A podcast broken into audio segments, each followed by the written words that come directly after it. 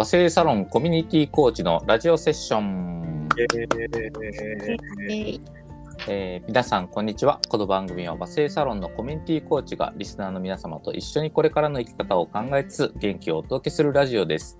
えー、今日のテーマは、えー、男性の生きづらさについてです。よろしくお願いします。お願いします。とこのテーマは、みかげちゃんが出してくれたと思うんですけど、どういうテーマで話したいと思ったのがきっかけですか？あの純粋に観点がすごい面白いなと思って、うんうんうん、あの、まあ、僕が思ってることではあるんですけどその女性とかは結構あの女性はこうだよねっていう価値観が今まであった中からいやでもそうじゃなくてこうこうしたいとかそれがあることによって女性ってこう活躍の機会狭まってるよねみたいな声とかって聞くなと思うんですけど、逆に男性の生きづらさみたいなところってあんまりこう声を高々にしこう叫ばれてるのってあんまりこう聞いたこともなかったので、うんうんうんうん、あえてその男性に着目してみてなんか生きづらさを話してみるみたいなのは面白いなって思いました。なるほど。よくあるよね女性ニュースとかでもありますもんね就活生がどうだとかっていうのがありつつ、うん、男性の話ってあんまり見ませんもんね。そうなんですよなるほど。えー、それってなんでなんですかねってすごい不思議。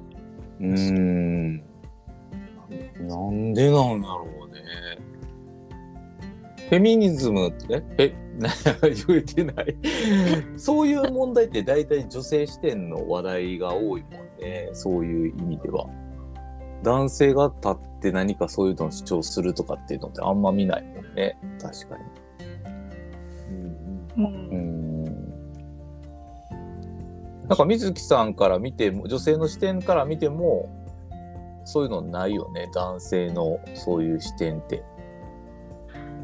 うん生きづらさについてはあんまり言及されてない気がしますね。ん。なんかリリースで女性専用車両とか。あーそっか。うん。そういうのはあって、まあ、たまにメンズデーとかもありますけどその生きづらさみたいなところに関してはあんま聞かないですよね。でも的には男性男性特有の教えみたいなのあるじゃないですか。こう世代的に受け継がれてきたもの。男は女を守るべきだとか男性はない泣くべきじゃないとか感情的になくべきじゃないとかっていうそういうこう世代を超えて継承されてきたものが、結局今の男性陣をこう苦しめてるじゃないですけど抑圧してる部分があるんじゃないかなとは思ってます。うん。ちなみにみかけちゃんはこのテーマをえなんか感じたきっかけみたいなんてなんかあるんですか？あ今のでも水木さんのお話にもかぶるんですけど、うんうん、あのやっぱこう女性とかはなんだろう、うんまあ、女性一般の特徴として、まあ、全員がそうってわけではないんですけど結構感情的だったりエモーショナルとか結構感性を大切にするけどなんか男性はそうじゃなくて結構論理的論理性とかそういうのを大事にしてあんまりこう感情とかに注目しないよねっていうなんか説が書いてある本とかを読んだんですね最近。で、まあ、でもだからこそ男性って結構自分の感情を開示することにすごい抵抗があったりとか、うん、結構自分の中でのネガティブな感情を吐き出すとかもすごいやりたがらないっていうのもそこには書いてあって、まあ、それは確かにこう全員が全員そうではないんですけどまあまあ男性の特徴としてそれはあるのかなと思いつつでもとはいえ結構感情とか、ね、僕たちなんか男性も吐き出したいしすごいなんだろう感情を抑えないといけないって結構それって生きづらさにつながるなみたいなことを、まあ、結構僕は感じるので結構このテーマはそういうところでピンときたっていうのがありますけどね。うん確かに、うん、なんか今のお話聞きながらどういうシーンかなっていうのをちょっと想像してたんですけど、うん、家ではなんかこう大黒柱、うん、みたいな感じで、うん、でなんか職場では男らしさみたいなのがあるから、特に年齢を重ねた、うん、僕ら世代以上ぐらいですかね35以上とかって、うん、言われてみれば孤独な人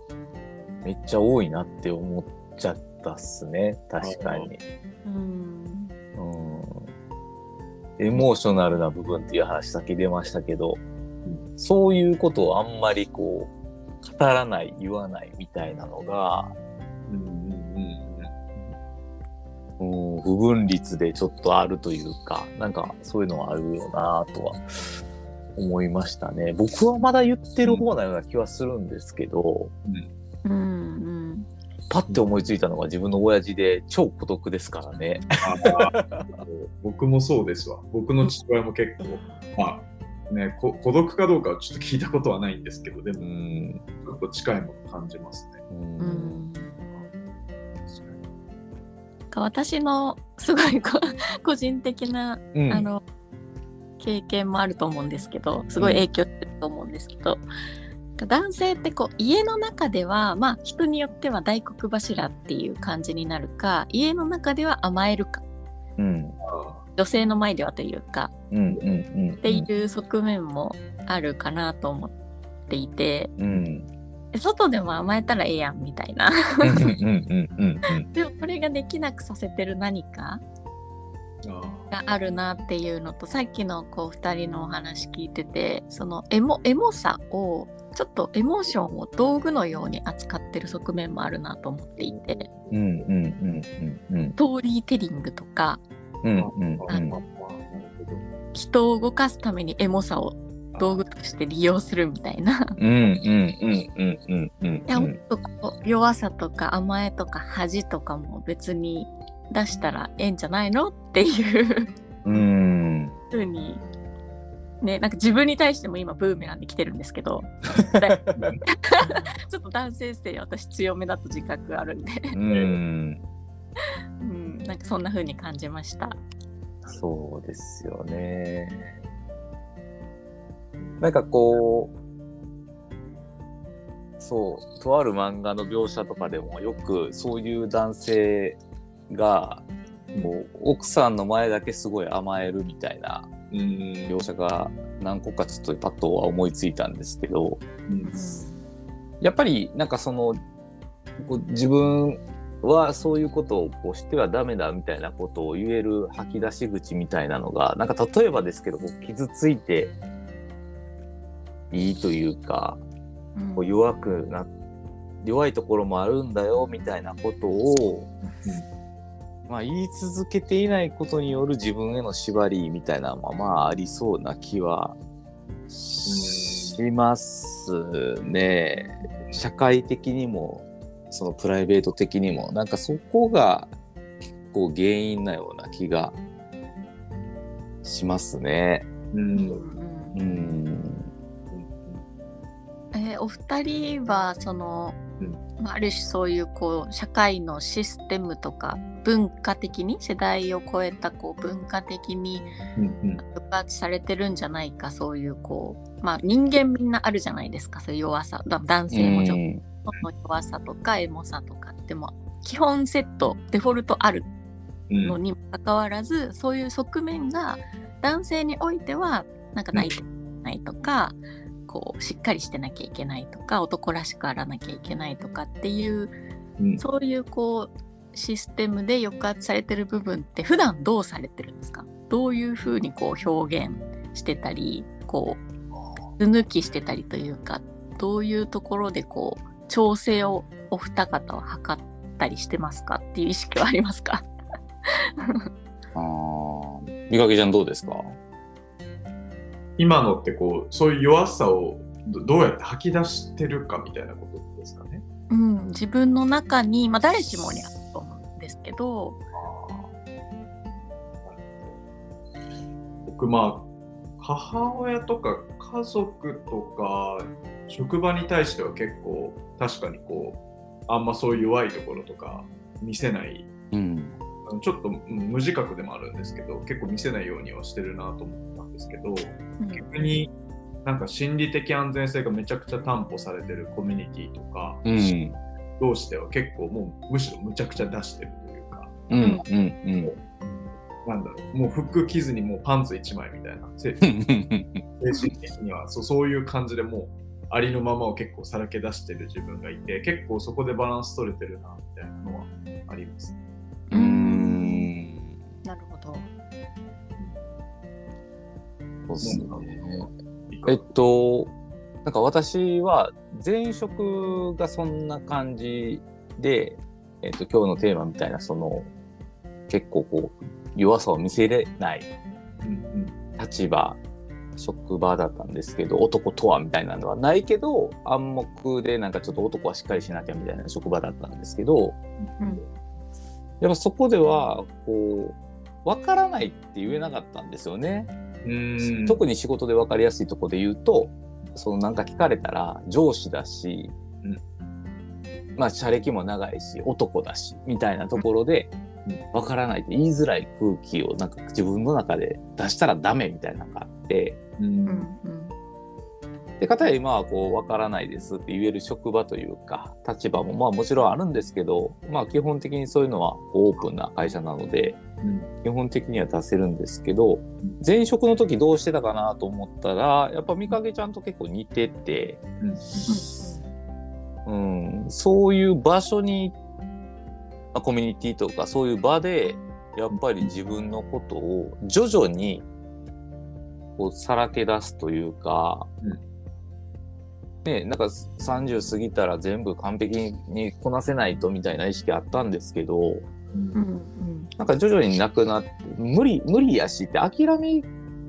てきたところが結構大きいかもしれないですね自分の中では。うん、うん。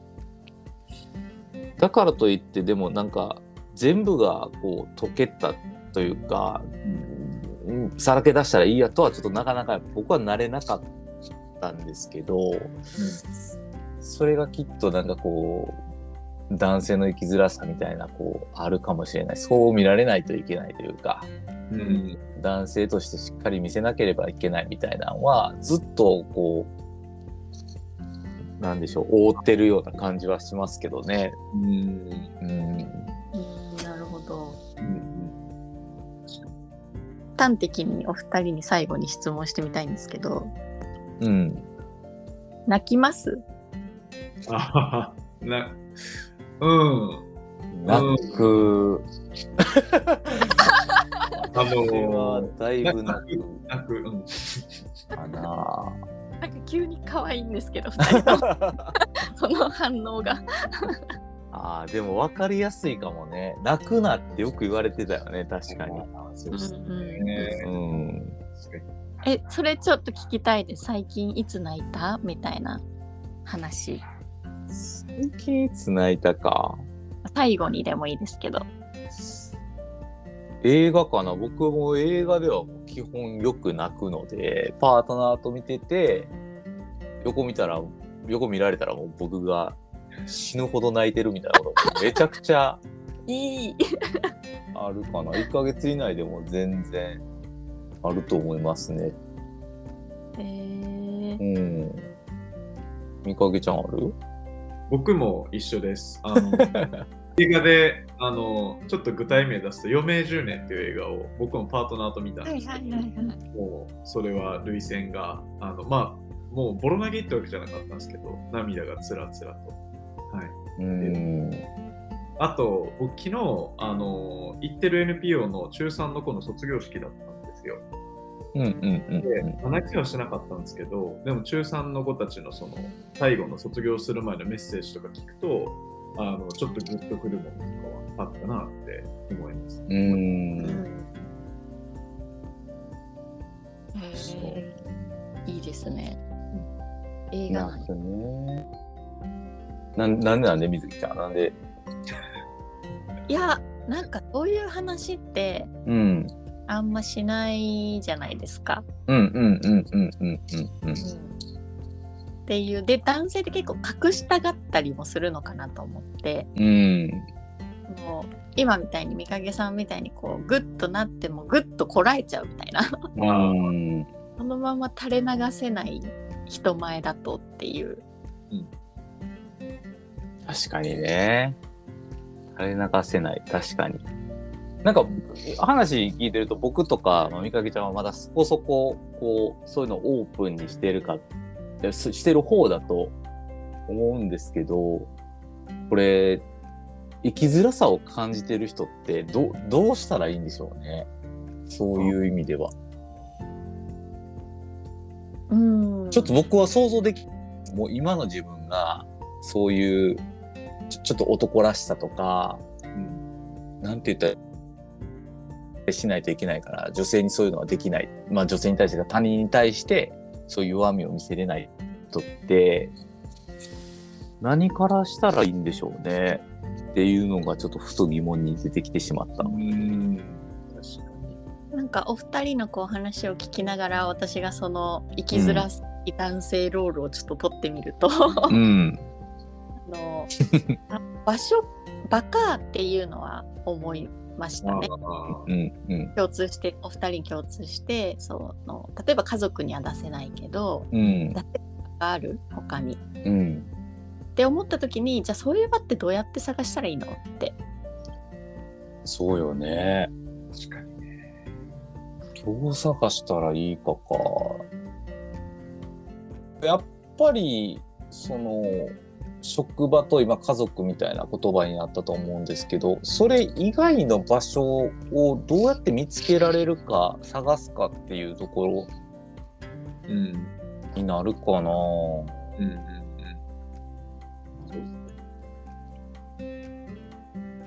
どうやっ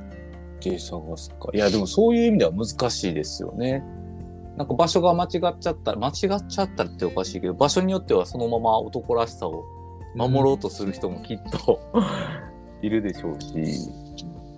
ねなんか今思ったのがその場、うん、もちろん場がそういう雰囲気だった場がそうさせたっていうのもあると思うんですけど、うん、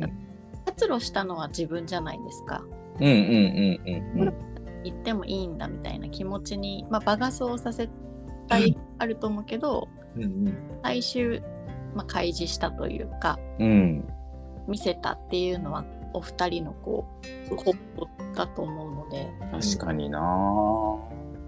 なんかそれをねどうやってそのためらいとかね多分抵抗タイプはあるので、うんうん、それをこうどう扱っていくかっていうのを次のテーマにしてもいいかなって思いました。うん確かに。そうですね。すごいいいつなぎ ありがとうございます。はい。じゃあ、一旦締めますか、今日は。はい。はい えー、では、まあ、そろそろ終わりのお時間に近づいてきたので、えー、次回またこのテーマに沿ったお話をしていきたいと思います。えー、今日のテーマは男性の生きづらさでした。えー、なんかちょっと嫌な感じの過去を思い出しながら僕も あそんな風に変化したんだなというふうに思ったので皆さんもどう感じたかっていうのをぜひ、えー、自分に問いかけてみてもらったら嬉しいです。